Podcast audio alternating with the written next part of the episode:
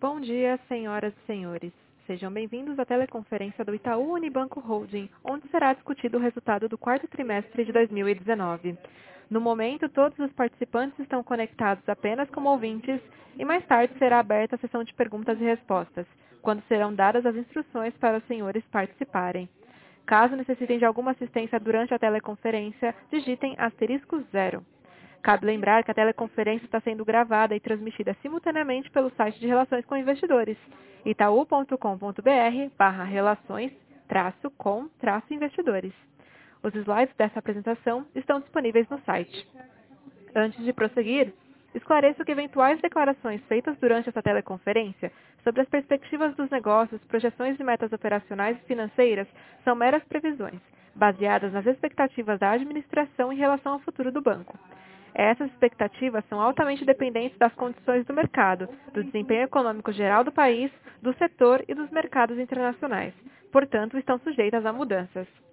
Conosco hoje estão os senhores Cândido Bracher, presidente e CEO, Milton Malui Filho, vice-presidente executivo, CFO e CRO, e Alexandro Broedel, diretor executivo de Finanças e Relações com Investidores. Inicialmente, o Sr. Cândido Bracher apresentará o resultado do quarto trimestre de 2019.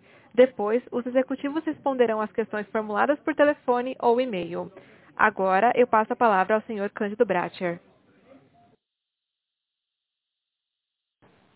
Sejam todos bem-vindos à nossa teleconferência de resultados do quarto trimestre e do ano de 2019.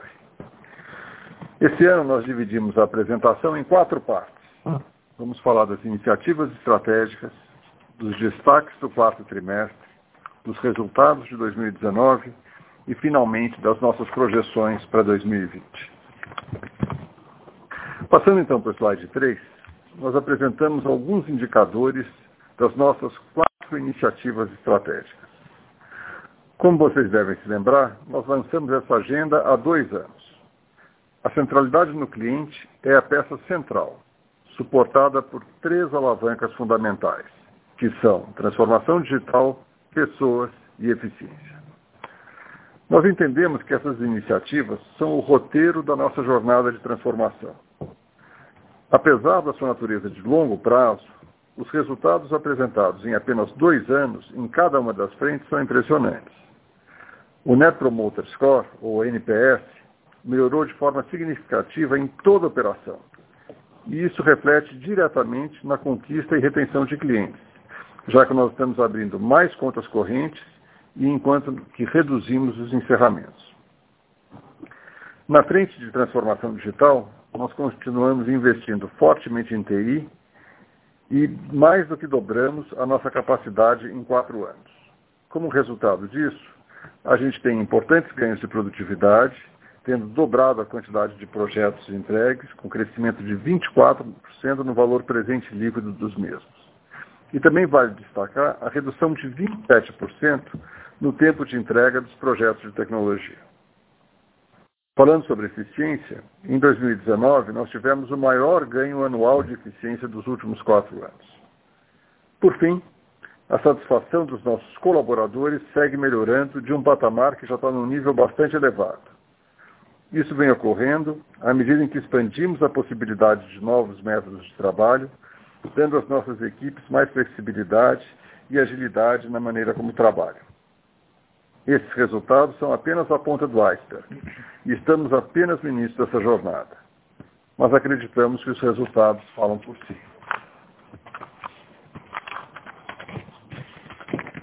E não foi por acaso que a gente colocou no slide a seguir também na nossa seção de iniciativas estratégicas o ESG, como são chamados os fatores sociais, ambientais e de governança, que são absolutamente essenciais para o que fazemos. Nós acreditamos que é primordial ter boa governança, cuidar do meio ambiente e estar positivamente engajado com a sociedade em geral, além das comunidades das quais fazemos parte, como um bom negócio deve ser incorporamos oito objetivos específicos e mensuráveis nos nossos principais negócios, dos quais mostramos quatro nesse slide. Dentre os quais eu destaco aqui que nós já compensamos 100% das nossas emissões diretas e indiretas de carbono desde 2017, mas não consideramos isso suficiente. E é por isso que estamos caminhando para a criação de impactos positivos, por exemplo, destinando recursos financeiros substanciais para financiar setores de impacto positivo e energia limpa. Muito bem, como foi o quarto trimestre de 2019? Nosso lucro líquido recorrente cresceu 1,9% em relação ao trimestre anterior, atingindo 7,3 bilhões de reais. E com isso atingimos um ROI de 23,7%, que é o maior registrado nos últimos 17 trimestres. No Brasil, o lucro líquido aumentou 3,3%, o que levou a um retorno de 25,1% no quarto trimestre. As receitas de serviços e seguros tiveram um desempenho particularmente forte nesse trimestre, crescendo 11,3%, impulsionado principalmente por nossas unidades de asset management e de banco de investimento. Nossa margem financeira com clientes, ou NII, continuou apresentando tendência positiva, crescendo 2,9%. Isso é o resultado de um crescimento robusto da carteira de crédito no Brasil de 4,3%, bem como da mudança positiva no mix de crédito. Enquanto a inadimplência no Brasil permaneceu estável, o número consolidado aumentou 0,1 ponto percentual como resultado de casos pontuais na nossa carteira corporate na América Latina. Esses casos também foram os principais responsáveis pelo aumento do custo de crédito das nossas operações na América Latina e no consolidado. Por fim, mas não menos relevante, conseguimos manter baixas as nossas despesas não decorrentes de juros, registrando um crescimento de apenas 1,7%, apesar das despesas administrativas sazonalmente mais altas e do impacto integral do acordo salarial anual com o sindicato, que foi de 4,3%. Bom, agora nós passamos para os resultados do ano completo de 2019. Então, no slide 8,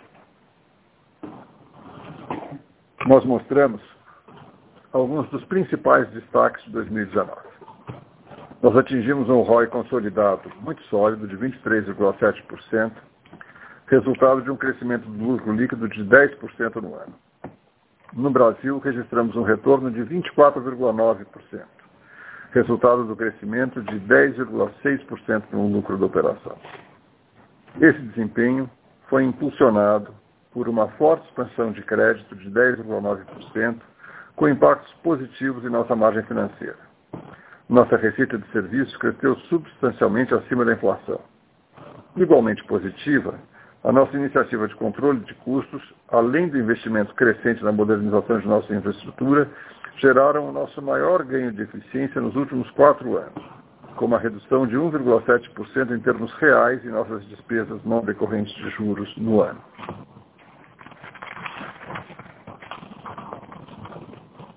Esses resultados positivos foram alcançados apesar da economia ter apresentado um desempenho diferente do que nós esperávamos no início do ano, com, impactos diversos nos nossos negócios.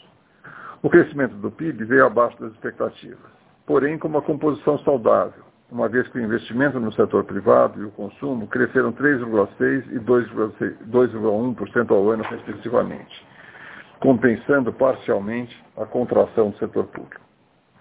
A inflação baixa e as condições macroeconômicas em geral permitiram novos cortes na taxa básica de juros, que atingiu seu nível mais baixo da história. Isso se traduziu em uma dinâmica positiva para a nossa carteira de crédito, tanto em termos de crescimento de carteira quanto de inadimplência, ainda que, ao mesmo tempo, tenha tido um impacto negativo na margem financeira com clientes. Passando para o slide 10, vocês vão ver que nós registramos 12,8 bilhões de reais de criação de valor. É o maior valor desde a fusão entre Itaú e Unibanco, o que representa um crescimento de 38,3% em relação a 2018. Isso reflete o forte desempenho financeiro em 2019, quando o nosso produto bancário cresceu 7,1%, enquanto que as despesas cresceram apenas 2,5%. Como também mostra uma gestão eficiente do capital, além de um menor custo de capital. No slide 11, nós mostramos que a carteira de crédito no Brasil teve crescimento em todas as linhas de negócios, com crescimentos de 13,5% em pessoas físicas, 26,6% em micro, pequenas e médias empresas e 10,1% em grandes empresas. A originação de créditos continua forte no Brasil e apresenta boas perspectivas para o futuro. Na América Latina, o crescimento foi mais moderado, como resultado da variação cambial no período, especialmente nas nossas operações do Chile e Colômbia.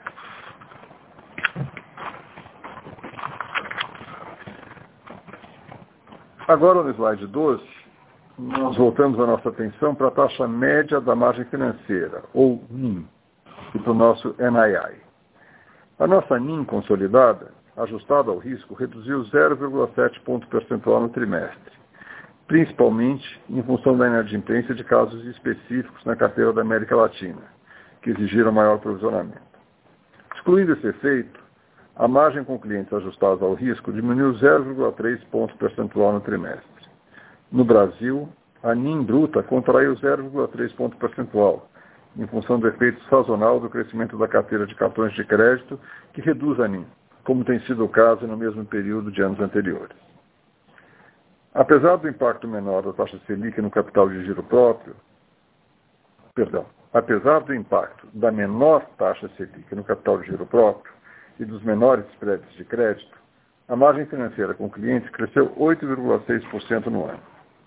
Essa performance foi alcançada em função da combinação do crescimento da carteira de crédito com a mudança positiva no mix de produtos. No slide 13, nós mostramos que a nossa margem financeira com o mercado ficou praticamente estável em relação a 2018. Isso ocorreu principalmente devido a maiores ganhos na mesa trade, e uma gestão conservadora de ativos e passivos que, em conjunto, compensaram a pressão da menor taxa de juros nas margens.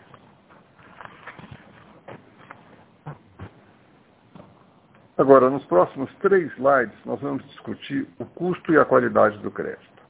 Começando pelo slide 14, mostramos que a inadimplência de curto prazo permaneceu no nível mais baixo desde a fusão entre Itaú e Unibanco para a carteira consolidada. Nosso índice de inadimplência de 90 dias consolidado permaneceu relativamente estável ao longo do ano, com diferentes comportamentos em diferentes segmentos. A mudança no mix de crédito para pessoas físicas levou a um esperado aumento gradual em seu índice de inadimplência. No portfólio das micro, pequenas e médias empresas, continuamos vendo melhoras na qualidade do crédito e estamos no nível mais baixo de inadimplência de todos os tempos. Na carteira de grandes empresas, o comportamento mais volátil foi antecipado em teleconferências anteriores. Portanto, embora tenhamos observado uma melhora importante na qualidade de crédito dessa carteira, ainda é possível experimentarmos algum nível de volatilidade nos próximos trimestres. Finalmente, nossa carteira de crédito da América Latina teve um aumento de meio ponto percentual na inadimplência, devido a alguns casos pontuais no segmento corporate da nossa carteira o índice de cobertura aumentou 21 pontos percentuais no ano, uma vez que constituímos mais provisões no quarto trimestre relacionadas ao aprimoramento do nosso modelo de perda esperada. Por fim, o custo de crédito aumentou 29,1% em 2019, o que a gente vai detalhar melhor no próximo slide. Então, no slide 15, a gente decompõe o crescimento do ano passado do custo de crédito e vê que metade desse crescimento está relacionado diretamente à expansão da carteira de crédito em 2019. O restante pode ser atribuído aos casos específicos da nossa carteira da América Latina, conforme eu mencionei no slide anterior.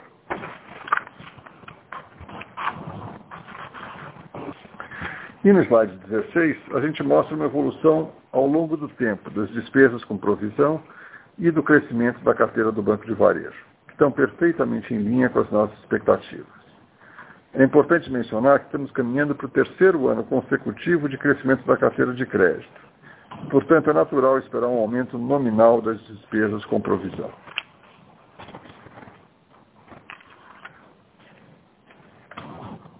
Slide 17, nós analisamos as nossas receitas de serviços para 2019, que cresceram bastante acima da inflação.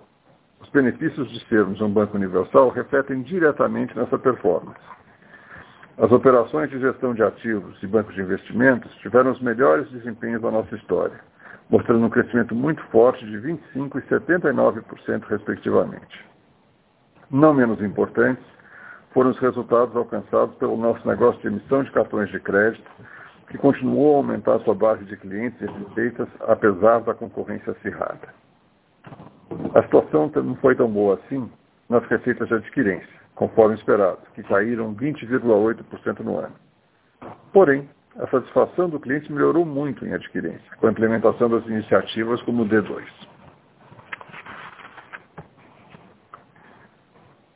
Passando para o slide 18, nós mostramos que as nossas despesas não decorrentes de juros contraíram em termos reais.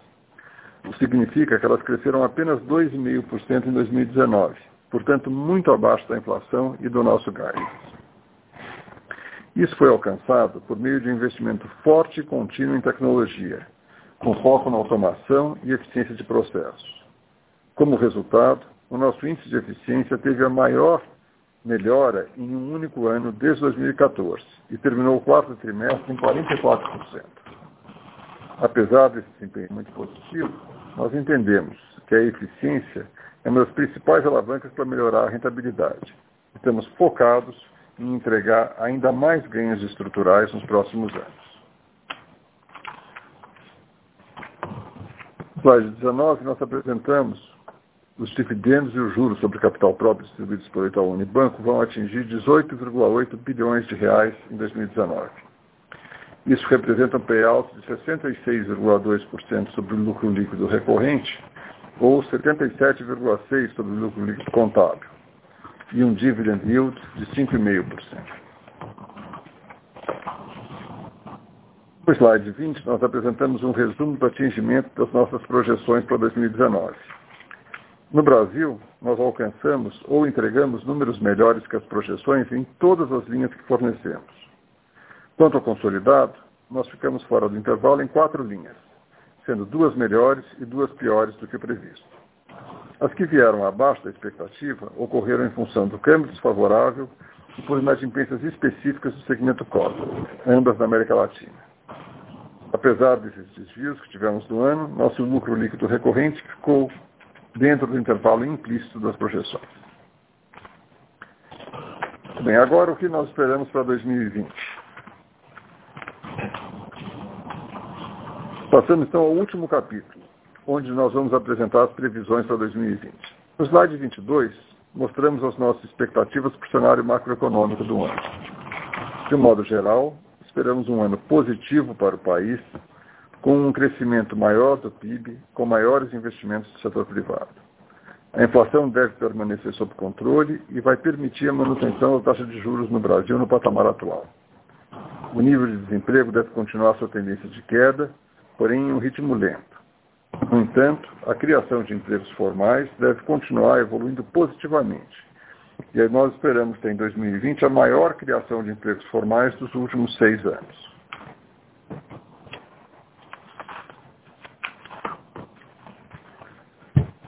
Finalmente, no slide 23, nós apresentamos o nosso guidance para 2020. Começando pela carteira de crédito do consolidado, nós projetamos um crescimento de 8, entre 8,5% e 11,5%. É importante ressaltar que a carteira da América Latina deverá ser afetada negativamente por uma variação cambial desfavorável em 2020. Portanto, a carteira no Brasil deve crescer a uma velocidade maior do que da carteira consolidada, algo entre 10,5% e 13,5%. A margem financeira com clientes deve ter uma performance ainda mais tímida em relação a 2019, em função do impacto negativo do limite da taxa de juros do cheque especial e pelo impacto de uma taxa Selic média menor. Apesar desses importantes efeitos negativos, Acreditamos que a margem financeira com clientes poderá crescer até 3% no melhor cenário, em função do crescimento da carteira de crédito e de uma certa estabilidade no mix de originação de crédito. O custo do crédito deve ficar entre 18,5 e 22 bilhões de reais. Essa expectativa de crescimento está basicamente associada com a esperada expansão da carteira de crédito. Nossas receitas de serviços e seguros devem continuar subindo fortemente acima da inflação, com crescimento entre 4,5% e 7,5%. Em relação às despesas não decorrentes de juros, nossa projeção para o centro do guidance é uma redução de meio ponto percentual no ano. É a primeira vez que damos um guidance indicando contração nominal de despesas, o que em termos reais pode representar uma economia de custos de até 4% ao ano, dependendo da inflação. Esse guidance é um claro sinal do nosso compromisso em melhorar nossa eficiência operacional, suportado pelo crescente investimento em tecnologia e firme controle de custos. Essa busca constante por eficiência é um esforço de longo prazo e não é algo pontual. Por fim, nós esperamos uma alíquota efetiva de imposto maior em função do aumento da contribuição social para instituições financeiras.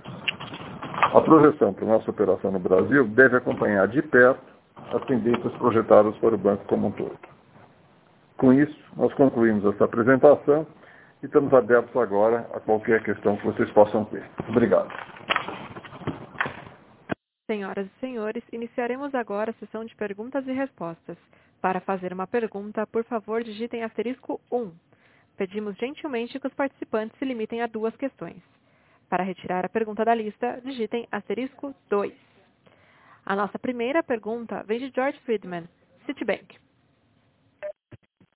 Obrigado pela oportunidade novamente alguns pontos que não foram uh, tão explorados assim lá no uh, call inglês, começando pelo primeiro ponto, é, vocês mostram na página 10 da apresentação o histórico é, desenvolvimento do value creation ao longo dos anos. Acho que até se você pegar uma série mais longa, provavelmente é, esse resultado obtido em 2019, ele é, fica ainda perto dos raios históricos. Né? Então, é, só queria é, entender é, a cabeça de vocês, vocês já comentaram no call anterior, que com taxas de juros mais baixas, competição, vocês acreditam que a ROI é, tem um movimento natural para baixo, mas onde vocês acreditam que conseguem estabilizar é, o value creation no longo prazo? E depois eu venho para a minha segunda pergunta. Obrigado. Obrigado pela pergunta, York. O, o, o value creation tem uma volatilidade natural, aliás, como esse como esse gráfico uh, mostra, né? 7,6, 2,3, 4,4, porque ele varia em função de inúmeros fatores. Dizer, varia em função do ROI, varia em, em função do volume de capital necessário para a operação e varia em função do custo de capital. É, normalmente, deveria haver uma certa relação entre custo de entre ROI e custo de capital, uma distância mais ou menos é, padrão. O, eu confesso que eu me surpreendo de ver, e isso não é um fenômeno brasileiro, é um fenômeno mundial, é, a distância que está se mantendo já há vários anos entre custo de capital e taxa de juros. Quer dizer, nós calculamos um custo de capital para nós, e calculamos isso em boa parte em função do que é, vocês, analistas, é, utilizam de 12,5%, é, apesar da taxa de juros estar em 4,25%. É, eu digo que isso não é um, uma coisa exclusivamente no Brasil, porque eu vejo que nos Estados Unidos as pessoas veem o custo de capital entre 8% e 10%, e a taxa de juros está em 2%. Na Europa, o custo de capital para os bancos é, não é mais baixo e a taxa de juros está em zero. É, então, enfim, essas são variáveis que, que vão impactar muito o, o value creation, a criação de valor. Quer dizer, eu esperaria que uh, houvesse uma queda do custo de capital em linha com a queda do ROI, ou, ou o contrário, uma queda do ROI em linha com a queda de, de custo de capital no, no futuro, o que permitiria uma manutenção do nível de, de criação de valor. Mas eu admito a hipótese é, que o custo de capital se mostre mais inelástico é, e que seja apenas o ROI que ao longo do tempo se reduza é, em função da taxa de juros mais baixa. Perfeito, faz sentido. Até olhando para essa referência que acho que você comentou, né, nos Estados Unidos, é, hoje os bancos já estão dando guidance de 14% de ROE com essa, é, esse custo de capital entre 8 e 10. Quer dizer, até lá o mercado muito mais maduro fica em 4 a 6%. Né? Então, é, não me parece é, que esse seu histórico aqui é uma coisa muito difícil de manter, até tendo em consideração mercados mais desenvolvidos. É, é, desculpa, só esse comentário. É, sobre o segundo ponto, na parte de provisões na América Latina, é, eu é, percebi que os bancos que já reportaram, por exemplo, no Chile, deram guidance é, de provisão por carteira média aumentando de maneira significativa. eu entendi que do guidance de vocês, com reforço de provisão é, feito lá no Itaú Corp Banca é, durante o quarto trimestre e com guidance que implica mais ou menos manutenção dessa provisão por carteira média, é, vocês não veem muito espaço para mais surpresa negativa é, vinda, vindas aí da, da, das carteiras internacionais. É, é isso mesmo? O raciocínio está correto? Obrigado. É porque nós tivemos uma boa dose de surpresas negativas em 2019 é, que não estão ligadas necessariamente à crise chilena, que são esses casos de crédito pontuais de, de corporate. Então, o fato de 2020 vir em linha com, com 2019 já permite um espaço para uma certa deterioração da, da, qualidade de crédito do portfólio de varejo em geral, uma vez que no portfólio de atacado a gente não está esperando grandes mexidas. Jorg, eu acrescentaria ao Milton falando aqui, eu acrescentaria também o fato de, também no Itaú Banco os números são públicos, no meio do ano também teve uma provisão uh, feita na indústria como todo por uma mudança regulatória num dos critérios, tá? Então foi mais um efeito negativo. Então se você somar esses pontos do Cândido, mais essa mudança regulatória no meio do ano, que a gente já não espera, obviamente, olhando para frente, esse é o espaço que o Cândido comentou que abre para você absorver eventuais pioras aí no cenário uh, local.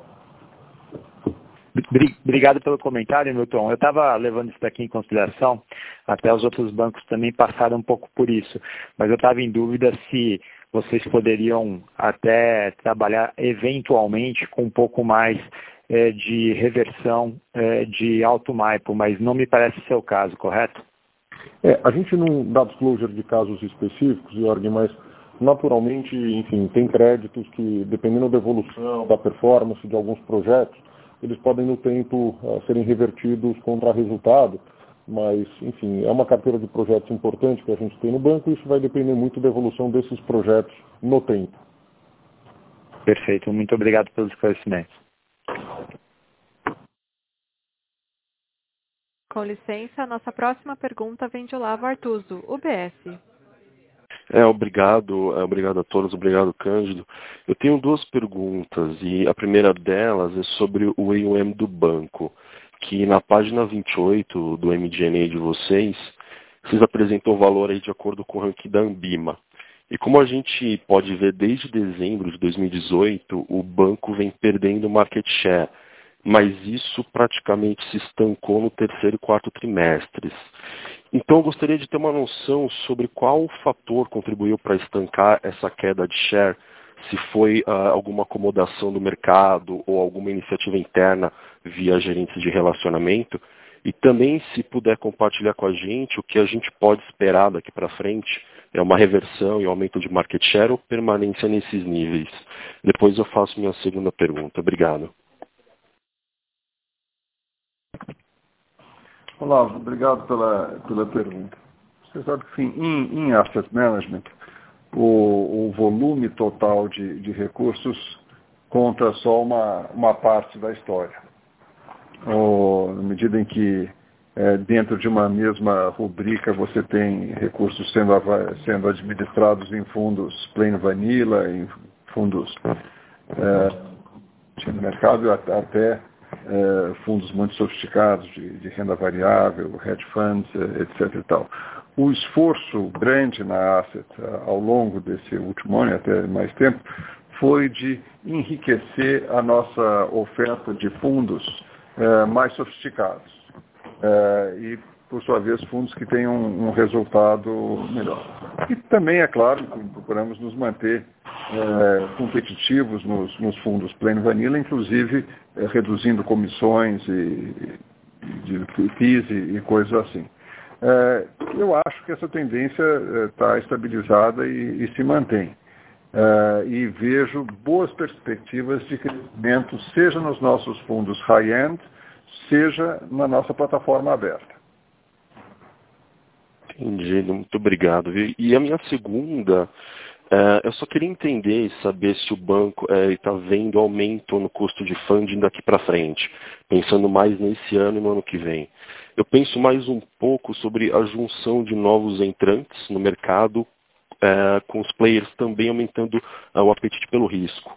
E se sim, daria para o Itaú repassar esse aumento do custo de funding até ver espaço para melhores spreads no médio prazo? Olha, Olavo, é, eu acho que o aumento do custo de funding relativamente ao CDI é uma realidade. Dizer, eu digo relativamente ao CDI porque o custo de funding em termos nominais cai porque a taxa de juros cai, certo?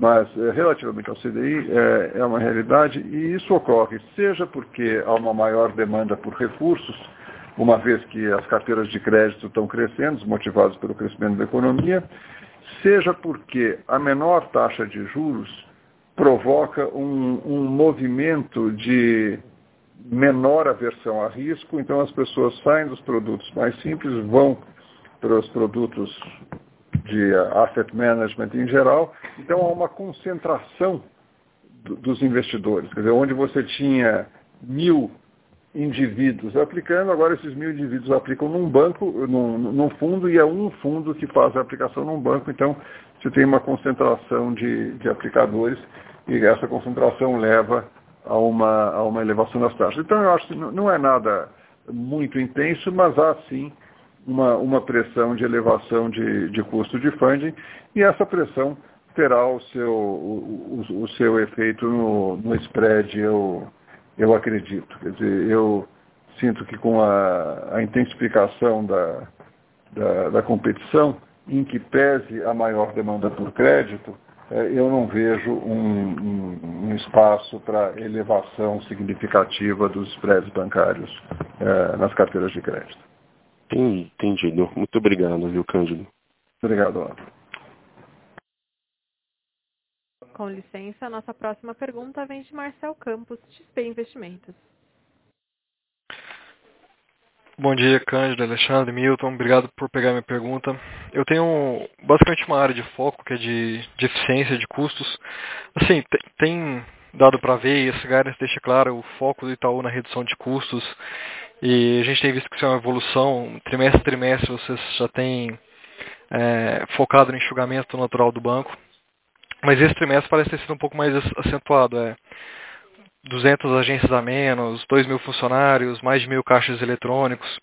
Então, a minha dúvida é o que, a gente pode esperar para 2020 nessa evolução e se puder compartilhar também um pouco a gente um contexto de outras operações que estão sendo tomadas a nível de operação, outras medidas estão sendo tomadas a nível de operação para melhorar a eficiência do banco, porque com certeza essas são as mais visíveis, mas devem existir outras iniciativas dentro do banco que agregariam muito saber. Obrigado. Obrigado, Marcel. De fato, esse, esse esforço de custo é um esforço estrutural do banco. É, é um esforço que acontece no banco inteiro, mas que tem uma coordenação importante é, da área de, de finanças aqui, sob comando do Milton. Então, eu vou pedir para o Milton é, responder essa pergunta para você. Tudo bem, Marcel? Tudo jóia. Bom, Aqui é o seguinte, em, em relação a 2019, é, teve uma série de iniciativas é, que foram feitas para a gente trazer é, o custo para o patamar de 2,5, que foi o que a gente publicou.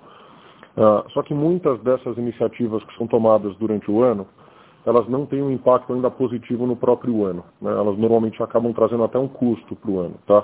Então, alguns exemplos aqui, se você olhar o fechamento de agência, tudo aquilo que a gente não faz no primeiro trimestre, você carrega esse custo, porque toda vez que você faz uma desativação de uma agência, você tem um impairment, muitas vezes, porque tem benfeitorias feitas, você tem uma multa por rescisão do contrato, se for uma agência alugada, eh, você acaba tendo redução de quadro, você tem as indenizações uh, que precisam ser feitas, então a hora que você considera isso tudo, uh, o efeito é que você não captura todos os benefícios no ano corrente, tá?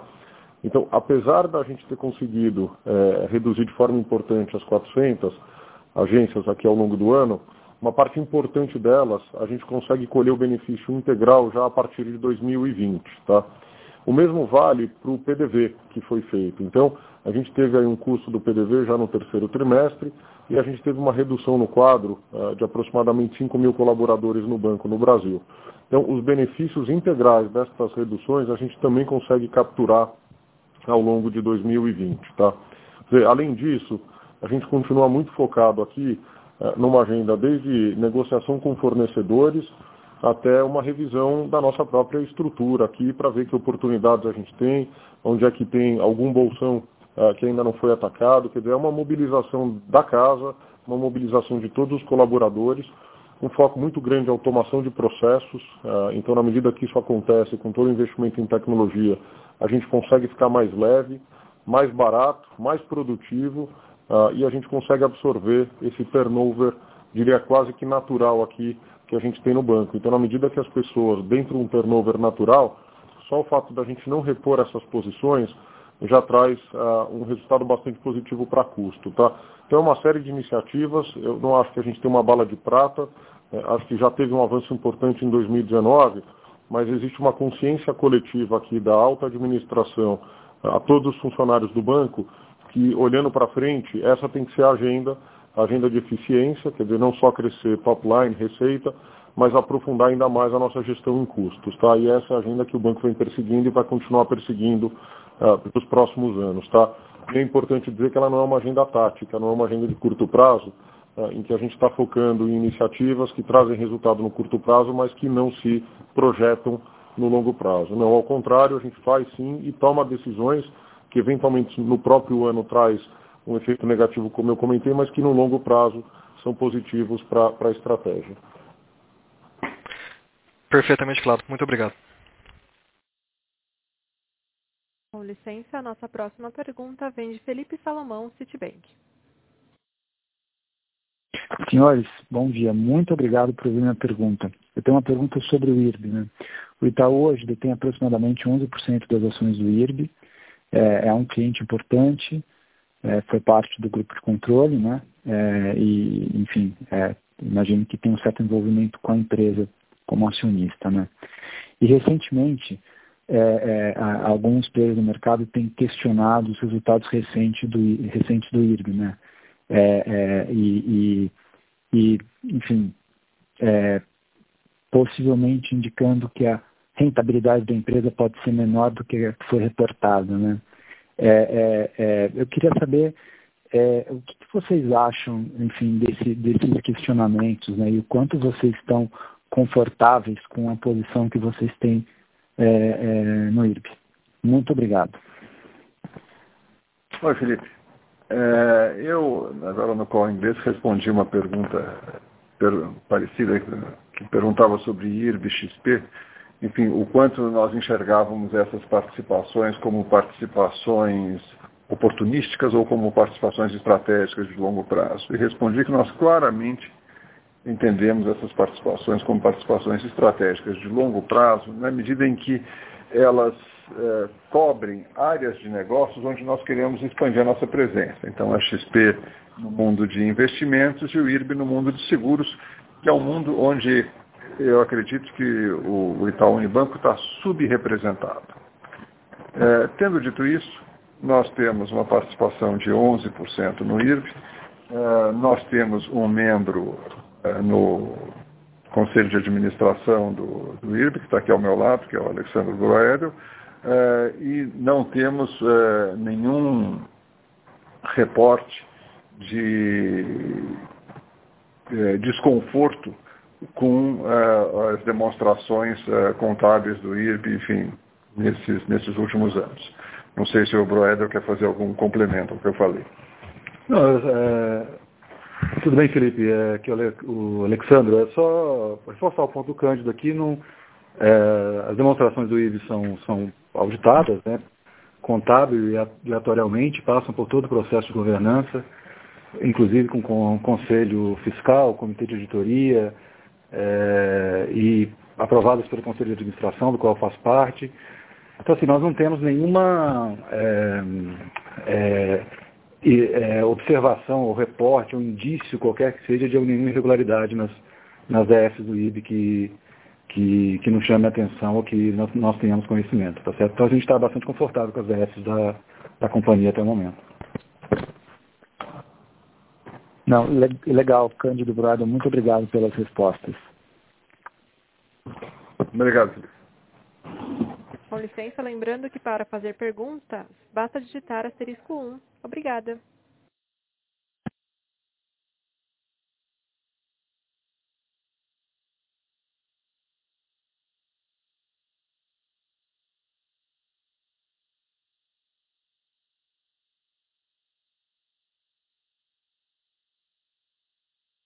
A nossa próxima pergunta vem de Luiz Fernando Azevedo, Safra.